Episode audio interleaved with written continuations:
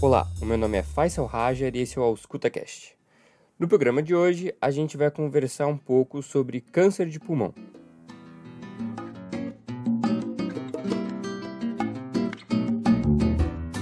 Olá, o meu nome é Faisal Rajar e esse é o AuscutaCast. No programa de hoje, a gente vai conversar um pouco sobre câncer de pulmão. Esse programa... Então vamos lá. O câncer de pulmão, ele lidera as mortes por câncer no mundo. Ele mata três vezes mais que o câncer de próstata e até duas vezes mais que o câncer de mama nas mulheres. Mesmo sendo um câncer tecnicamente prevenível em alguns casos, ou talvez na maioria deles, porque os fumantes têm até 10 vezes mais chances de desenvolver algum tipo de câncer de pulmão. O Instituto Nacional do Câncer, o INCA, estimou que em 2018, só no Brasil, tiveram 31.270 novos casos registrados. Isso mostra o grande impacto desses, dessas doenças. A clínica desses pacientes vai gerar em torno de alguns sintomas comuns, como a tosse, que ela vai geralmente ser crônica, uma hemoptise, uma obstrução brônquia, que vai gerar uma falta de ar, uma perda de peso, como a gente vê nos mais variados tipos de câncer, sibilos, devido a uma broncoconstrição, que a gente vai discutir depois, e uma lesão no raio-x, que ela geralmente vai aparecer. Obviamente, o raio-x não é uma excelente ferramenta para fazer o screening do câncer de pulmão, mas ele é certamente muito útil no início do diagnóstico e no acompanhamento. Como que a gente pode triar esses pacientes? Caso tenha uma lesão no raio-x, a gente tem que pedir para esse paciente se ele tem exames antigos, se ele tem outros raios-x de tórax que a gente possa ver. Se essa lesão ela não sofreu alterações nos últimos dois anos, ela entra como sendo um nódulo estável e geralmente isso não é câncer.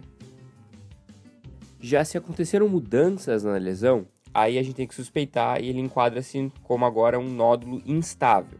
Se o paciente for de alto risco, uma biópsia tem que ser feita. Se for um paciente de baixo risco, a gente tem que acompanhar com uma tomografia. Obviamente, esse diagrama é muito simples e os guidelines mais atuais são muito mais complexos, mas essa é a ideia geral. Agora, como saber se é um paciente de alto risco ou de baixo risco? Tem alguns, uh, algumas características, tanto da lesão como do paciente, que vão ajudar. O tamanho da lesão. Se for uma lesão menor que 8 milímetros, geralmente é baixo risco. Se for maior que 2 centímetros, alto risco para câncer. Superfície da massa. Se for lisa, geralmente é benigna. Se for especulada, geralmente é câncer. Se o paciente é fumante, isso coloca ele no quadro de alto risco, se não, baixo risco. A idade, se ele é menor que 45 anos, baixo risco, maior que 70, alto risco. Se a lesão for calcificada, geralmente sugere uma lesão benigna, baixo risco. É bom a gente lembrar aqui que a maioria dos tumores no pulmão não são primários, eles são metastáticos. Os principais cânceres que gostam de fazer metástase para o pulmão são a mama, o cólon, a próstata e a bexiga. Agora, do outro lado, para onde que os tumores de pulmão gostam de fazer metástase, a gente tem as adrenais, o cérebro, os ossos, gerando fraturas patológicas, e o fígado. E por fim, para fechar essa primeira parte, a gente tem as complicações do câncer de pulmão, que é a esfera das complicações de um mnemônico adaptado do inglês. Esfera com pH, então no lugar do F tem o pH. Então vamos lá. E de efusão, então, pode ser que esses pacientes com câncer de pulmão tenham uma efusão pleural ou pericárdica que precise ou não ser drenada e pode gerar alguns sintomas.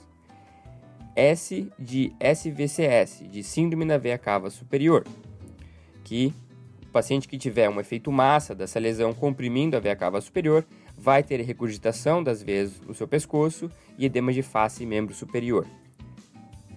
P de Pancoast, tumor de Pancoast, que pode, que é gerado no ápice do pulmão e pode comprimir algumas estruturas nobres, comprimindo, por exemplo, o primeiro gânglio simpático gerando a próxima letra, o H de Horner, de síndrome de Horner, em que o paciente uh, vai ter uma aptose do lado afetado, obviamente, anidrose também do lado afetado, miose e anoftalmia uh, devido a essa compressão.